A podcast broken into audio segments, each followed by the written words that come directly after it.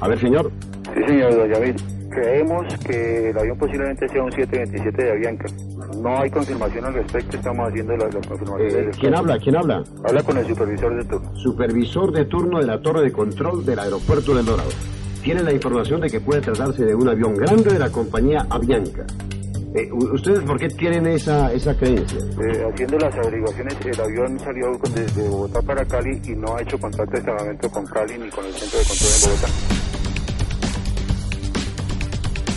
Hoy hacemos memoria del atentado terrorista con explosivos al avión de Avianca que en noviembre de 1989 le costó la vida a 101 pasajeros, 6 tripulantes y 3 personas quienes estaban en tierra en el lugar en donde cayeron los restos de esta aeronave. Se ocurrió en el Cerro Canoas, suroccidente de Bogotá. Yo soy Carlos Castro Arias y este es el podcast Memoria de Caracol Radio.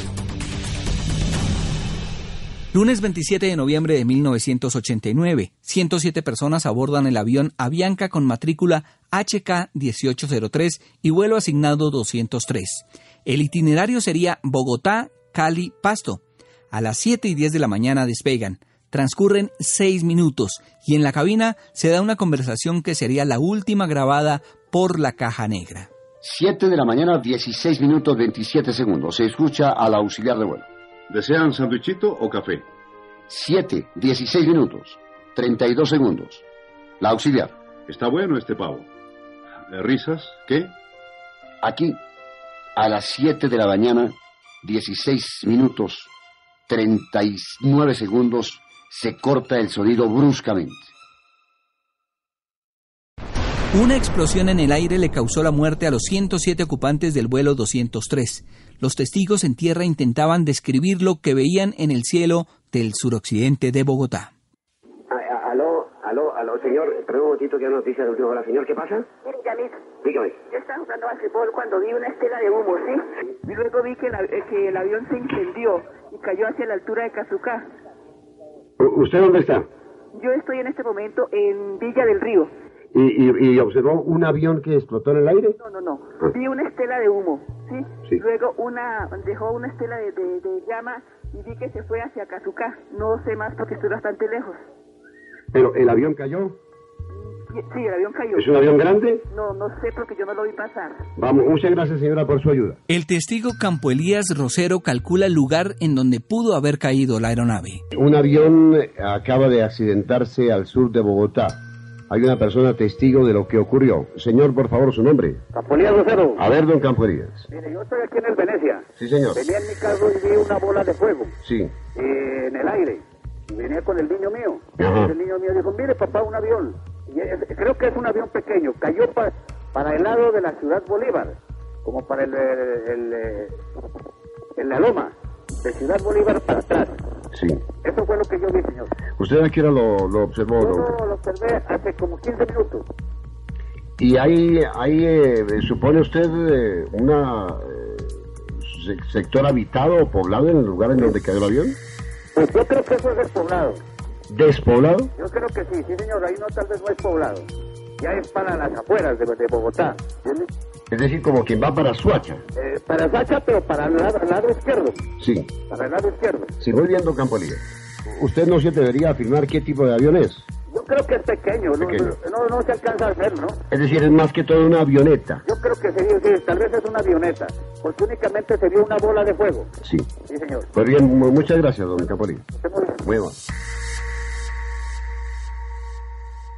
El Avianca 1803 era un Boeing 727 raya 100, con una capacidad para máximo 131 pasajeros. Iban 101 en total. El avión tenía una longitud de 40 metros. Esa aeronave Avianca la había adquirido de segunda mano en 1975. Se la compró a la compañía Panam. ¿Su nombre, por favor? John Polanco. Sí, señor. ¿Quién? John Polanco. Sí, eh, señor Polanco. Un tercer testigo asegura que se trataba de un avión grande. A ver, no, pues eh, yo me encontraba, en mi yo vivo aquí en el barrio Marcofiel Suárez, ¿sí? Ajá. Entonces me encontraba en la terraza de la casa observando con unos binoculares que me habían prestado, de alta potencia. Pero, Y estaba divisando yo el avión y le seguí el curso. Y es un avión grande. No es como decía el, el oyente anterior que era un avión pequeño, no, es un avión grande de Avianca. Y está plena, o sea, lo identifiqué plenamente. Iba en el vuelo cuando de pronto simplemente se, se, se, hubo una gran llamarada y... Sí, no, bueno, lo que, lo que sí es muy complicado es observar la, la, la, la digamos, la matrícula de un avión. Muchas gracias de todas maneras, señor Polanco. Pasan los minutos. El desespero ya era evidente entre cientos de familias. La torre de control del aeropuerto El Dorado no tenía información concreta. Estamos en contacto ahora con la torre de control aquí en Bogotá. ¿Ustedes descartan que sea un avión comercial? De las aeronaves que despegaron de aquí del Dorado, todas las aeronaves notificaron vuelo normal. El último avión que despegó fue un Fuerza Aérea con destino al norte y el avión va en vuelo normal. Es decir, la, ustedes ya chequearon que todos los aviones que partieron esta mañana de Bogotá o que venían hacia Bogotá están eh, en pleno vuelo normal. Exactamente, hacia Bogotá no venía procediendo ninguna aeronave. ¿Y los que partieron fueron ya chequeados? Exactamente, eh, llamaron ya, ya fueron chequeados y todos están en vuelo. Incluyendo el vuelo FAC. Exactamente, sí señor. ¿Y entonces cuál pudo haber sido el aparato accidentado? Pues no, desconocemos realmente, ¿no? Desconocemos realmente qué aeronave pudo ser. Pero digo que salió un avión a sobrevolar la zona a ver si nos puede dar alguna información al respecto. Guillermo Cortázar se convierte en un testigo fundamental para que, 22 minutos después de la explosión, se establezca en dónde cayeron los restos de la aeronave. Faltan 22 minutos para las 8 de la mañana. Un avión, avión o avioneta, un pequeño monomotor aparentemente. ¿Usted me da su nombre, señor? Guillermo Cortázar, doña. A, a ver, don Guillermo, cuénteme. Doña Vida, venía yo de, por la carretera que conduce de la mesa hacia Mediacanoa. Sí, señor. A la altura exactamente del puente de Mediacanoa, vimos cuando el avión se estalló, el avión pasó prácticamente por encima de la camioneta. Exactamente estará el avión accidentado más o menos a un kilómetro hacia el sur del puente de Media Canoa. ¿Pero dónde está el puente de Media Canoa? Es en la, en la carretera que conduce de Suacha a la carretera que sale hacia la mesa. Sí. Es decir, hay- adelante de, Indu- eh, saliendo de Suacha, adelante de Indumil. Sí. Hay una coincidencia de parte de los oyentes que, que fueron testigos del accidente que ocurrió en un sector entre Bogotá y, y Suacha, a la altura de Mediacanoa, un puente que comunica a Bogotá con el municipio anexo. Correcto. Si uno va por la carretera que de Bogotá conduce a Suacha, ¿hacia dónde debe dirigirse? Eh, llega hasta el parque principal de Suacha y se desvía siguiendo la ruta que va hacia la industria militar. Pasa por industria militar y llega hasta el puente de Mediacanoa. Es un puente que está en construcción bastante grande, pero uno tiene que pasar por un pequeño puente construido en madera. Exactamente hacia el sur, a un eh, kilómetro, kilómetro y medio debe estar el avión. Adelante. Eh, la hija que yo tengo, pues ella fue exactamente la que se dio cuenta y vimos cuando el avión se abrió en dos y luego se precipitó como una bola de fuego a la distancia que te digo que está a más o menos kilómetro y medio del puente de Media Canoa. Pero es un avión pequeño.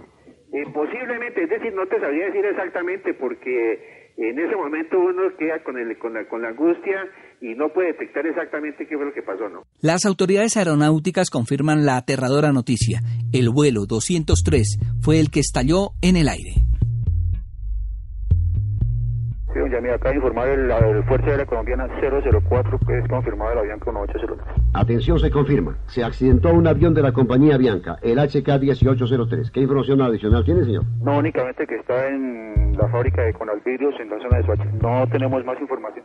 ¿Hay información sobre si hay sobrevivientes y se advierte desde el aire movimiento o algo? No, hasta el momento no hay nada. La versión según la cual el avión estalló en el aire, que la suministraron varios testigos, ¿usted la tiene confirmada? No, pues únicamente un Fuerza Aérea Colombiana eh, vio dos explosiones en el aire. Pues parece que sí es confirmado. ¿no? El vuelo 203 debía llegar al aeropuerto Bonilla Aragón de Cali. Familias esperaban tener noticia. El periodista de Caracol Radio en Cali, Sami Jalil. Eh, sí, Yamil, ciertamente se reconfirma la información por parte de la torre de control sobre el avión HK-1803. Muchos eh, parientes están en este momento en el Aeropuerto Internacional Alfonso Bonilla Aragón.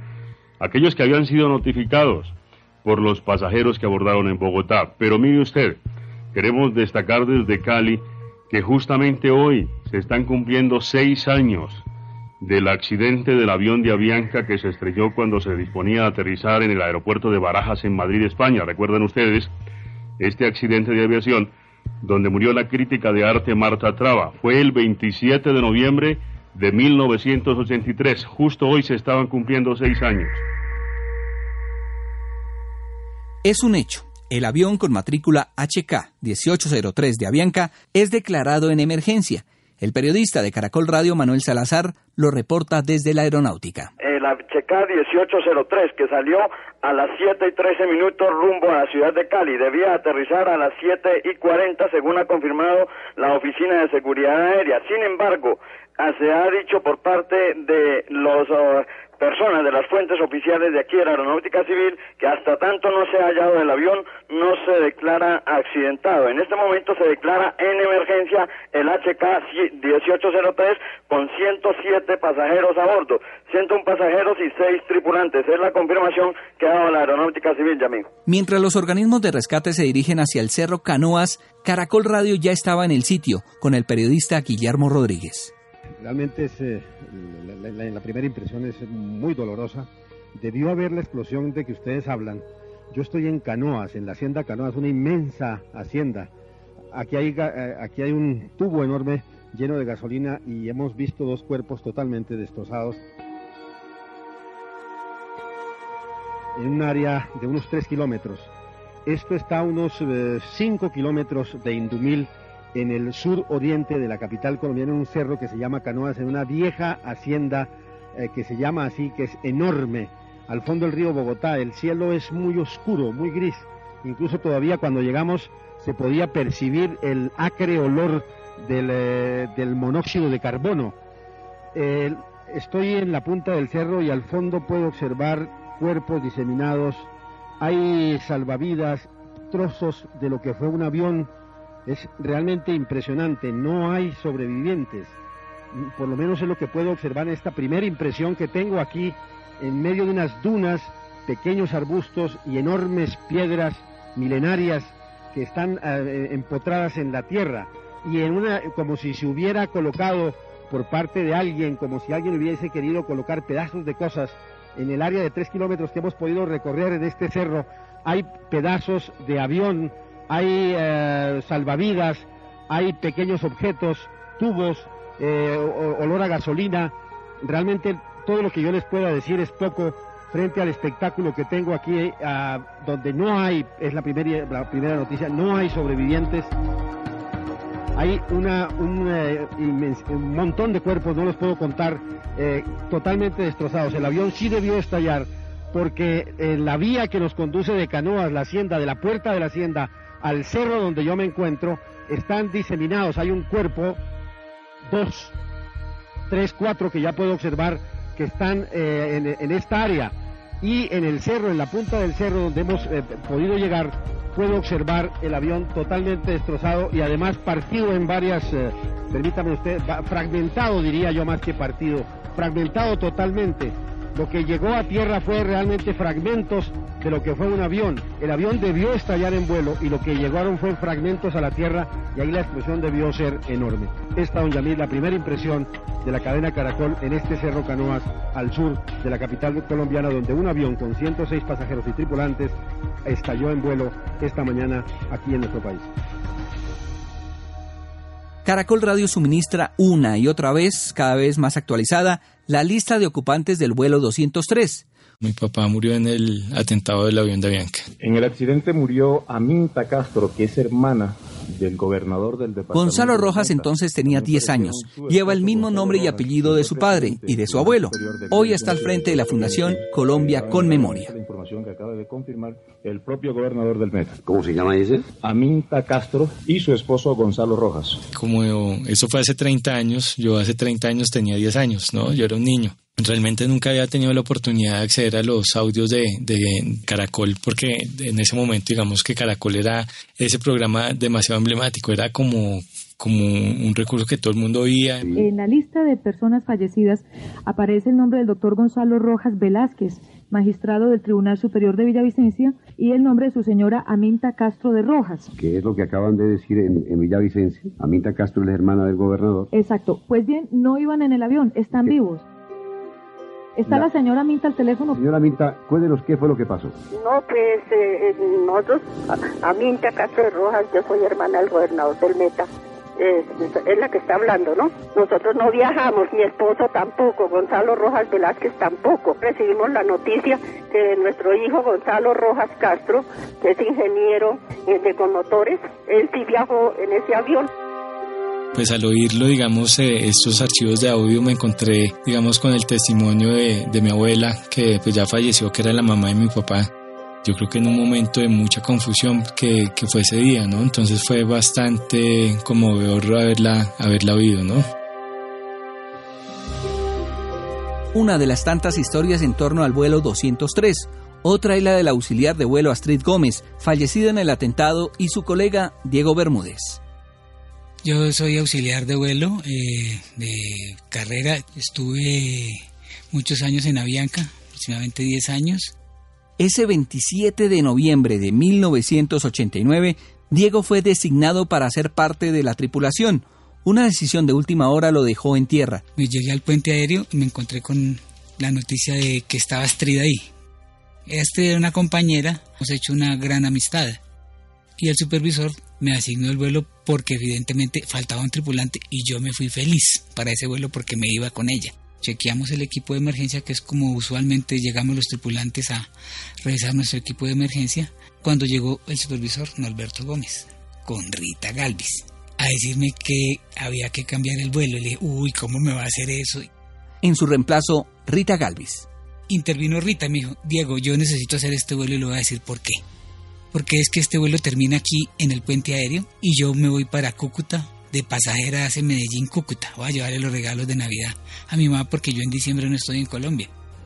Y ante eso, finalmente yo me bajé, me fui al puente aéreo, yo le compré un sándwich jumbo.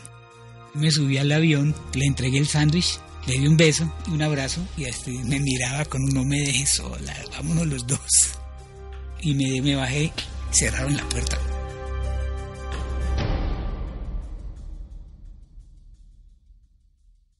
Regresamos al 27 de noviembre de 1989. El periodista de Caracol Radio Guillermo Rodríguez describía el lugar en que cayeron los restos del vuelo 203. La policía y la defensa civil eh, deben llegar en unos momentos. Las primeras comisiones ya fueron enviadas para comenzar a recoger los restos de los cadáveres que quedaron esparcidos en un área de unos 3 kilómetros.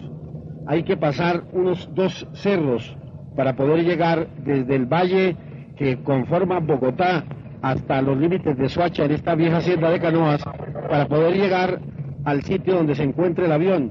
Pero en esa, en ese, en esa área de 5 kilómetros están esparcidos los objetos y restos humanos que fue dejando el avión. La Aeronáutica Civil da el parte oficial de la explosión de la Bianca HK-1803. El jefe de operaciones, coronel Jorge González. Es que un momentito. Eh, mientras tanto, tenemos comunicación con el señor coronel Jorge Aurelio González. Él es el director general de operaciones aéreas del Dorado. Eh, coronel, ¿hay algún informe oficial de la Dirección General de Operaciones sobre qué fue lo que ocurrió con el avión? Eh, buenos días, señor. la Aeronáutica Civil se permite informar que en el día de hoy el avión HK-1803 que había despegado a las 7.13 hora local se perdió contacto después de las 12.15. Una vez este avión haya informó que estaba sobre techo y que procedía al Bebre Girardot para su nivel final de 220. De acuerdo a las informaciones, el avión eh, se perdió contacto sobre techo y eh, estamos en los desarrollos de la toma de informaciones para el desarrollo de la investigación. El avión estaba tripulado por el señor capitán José Ignacio Osa, el señor capitán Fernando Pizarro, el ingeniero de vuelo Jairo Castiblanco, los auxiliares de vuelo Germán Pereira, Astrid Gómez, Rita Galvis. De acuerdo a la información de la compañía Avianca, el avión llevaba a bordo 101 pasajeros. Como información adicional a la que acabo de dar, se informa que en desarrollo de sus operaciones, eh, un avión que despegó a las 7.21 y que vio hacia el radiofaro de techo informó que había visto dos explosiones en el aire. En las grabaciones de la caja negra se registra que uno de los auxiliares del vuelo, antes del despegue, le avisó al piloto que un pasajero había subido, ocupó su puesto, dejó una caja y se bajó del avión. Aún no regresaba. Todos señalaban que la explosión tenía hechos fuera de lo común. Gonzalo Rojas, de la Fundación Colombia con Memoria, explica lo que las investigaciones han aclarado. Este es un caso en el cual hay testimonios dentro de la fiscalía, ¿cierto?, de personas que se autoincriminaron. Uno de ellos es Carlos Mario Alzate Urquijo, alias El Arete, ¿sí? Y cuando uno lee el testimonio de él dentro del, proceso, uno encuentra que él eh, inmediatamente hace la declaración sobre el, tema del avión y dice, mire, yo participé, este era un atentado dirigido a César Gaviria, yo fui la persona que armó la bomba, la armé así, eh, la decisión se tomó en tres reuniones en, en, el Magdalena Medio y da muchos detalles, ¿no? Y sobre todo de las personas que participaron de este atentado. Uno de ellos, Darío, Darío Usma, alias Memín, que era una persona como de mucha confianza de, del arete, ¿no? Y el arete a su vez era un tipo muy cercano a Pablo Escobar, o sea, era, un, era la persona, digamos, de confianza para llevar ese tipo de, atentado. Y él estaba planeando, él tenía, el arete tenía la responsabilidad de hacer dos atentados en ese momento. El del DAS, que fue el primero que le designaron, y en medio, en el transcurso de, de esa planeación, le designaron el atentado del avión de Avianca, ¿no? Entonces, por ejemplo, Darío Usma, pues sí lo mataron, digamos, de, después. Eh, hubo otro que era alias el taxista, Eugenio León García, creo que llamaba, alias el taxista, él también estuvo condenado, digamos, por ese tema, porque era como la persona que arrendó las bodegas donde guardaron los explosivos, pero después también, tanto Arete como, como el taxista salieron, eh, digamos, pagaron una pena de ocho años, sí, porque negociaron bajo unos decretos como el decreto 264 del 93, que tenía unos beneficios por las confesiones y salieron de la cárcel. Hoy por hoy Arete se entiende que vive en España y que eh, el taxista vive en Estados Unidos, que son como los dos confesos que participaron de ese atentado.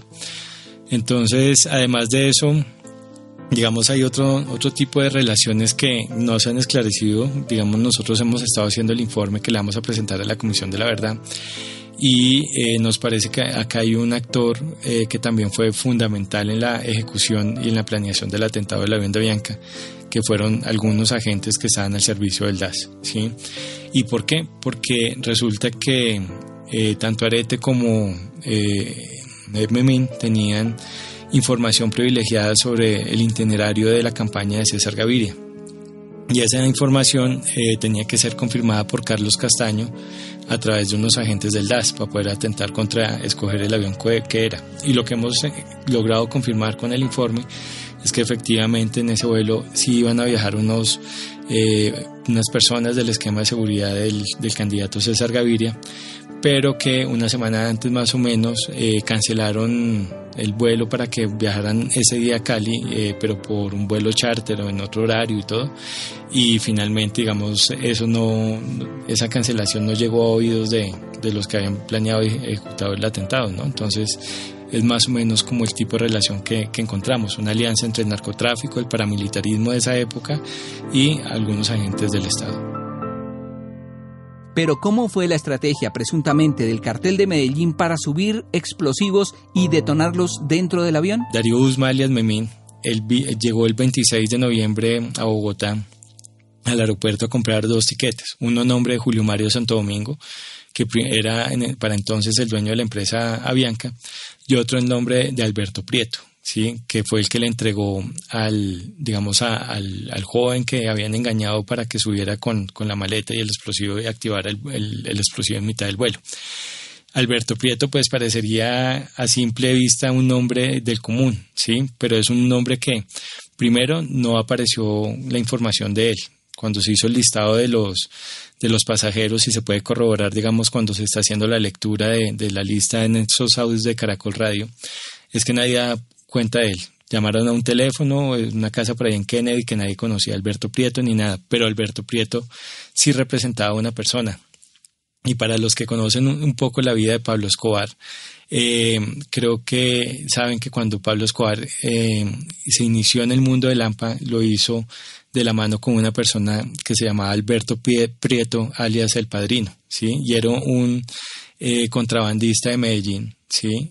la única, que era la única persona a la que Pablo Escobar le decía el patrón. Era la única persona.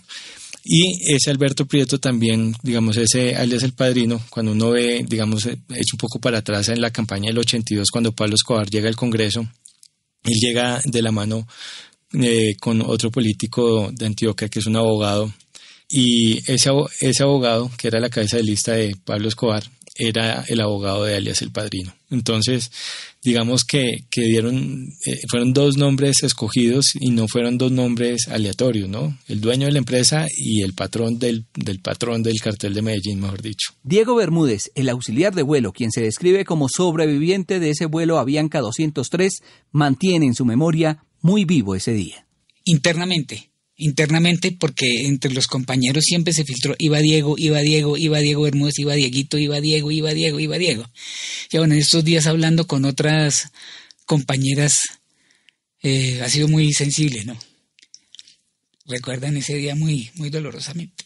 Tres décadas después de la explosión del avión de Avianca, el proceso judicial, aunque sigue abierto, parece congelado según Gonzalo Rojas. Bueno, es un proceso que lleva tres décadas en la fiscalía, prácticamente quieto, no pasa mayor cosa. Sí, en el 2009, digámoslo, eh, se declaró crimen de lesa humanidad y este año eh, la fiscal que está a cargo hizo un ajuste sobre esa declaratoria de crimen de lesa humanidad y digamos que hubo un, sí, una revisión de los casos que incluían el, el caso de la venta Bianca. ¿Por qué? Porque digamos que todo el caso se llama caso de Bianca, pero dentro de ese caso hay como 34 casos más, ¿no? Entre periodistas del espectador, secuestros, eh, asesinatos, de todo. Y no todos, digamos, se podían considerar como crimen de lesa humanidad, porque estaban, el, por ejemplo, el asesinato de unos socios de Pablo Escobar o la operación con la que dieron de baja a Gacha, por ejemplo, ¿sí? Entonces, eh, eso no son crímenes de lesa humanidad, son o eh, revanchas entre el mismo cartel o acciones del Estado legítimas contra, en esa lucha contra el narcotráfico, ¿no? El recuerdo del atentado terrorista contra el Avianca HK-1803 con vuelo 203, en el que murieron 101 pasajeros, 6 tripulantes y 3 personas en tierra, debe continuar en la memoria de los colombianos. La mayoría de versiones señalan como autores del atentado a Pablo Escobar y el cartel de Medellín. Más de 60 ejecutivos de diferentes compañías con asiento en Cali murieron en el marco del accidente del avión de Avianca HK-1803, registrado esta mañana en inmediaciones de la población cundinamarquesa de Soacha. Gerentes de producción, de ventas, de mercadeo y otros ejecutivos perecieron en la tragedia aérea. Representantes de Gillette, Colgate Palmolive, Universidad del Valle, Fruco, Comeva, Virandina, Indulampa, Banco de Occidente, Banco de Colombia, Planeación del Valle del Cauca, entre otros, partieron de Bogotá rumbo a Cali en el vuelo 203 que salió de la capital del país a las 7 y 13 minutos de esta mañana. Cuatro minutos más tarde se registró un incendio y luego una explosión en la aeronave, un Boeing 727 Raya 100 de Avianca. Estamos realmente de luto en el Valle del Cauca con la pérdida de jóvenes ejecutivos que trabajaban en pro del desarrollo empresarial de la región, declaró Ernesto de Lima, presidente del Comité Empresarial. Yo soy Carlos Castro Arias y este es el podcast Memoria de Caracol Radio.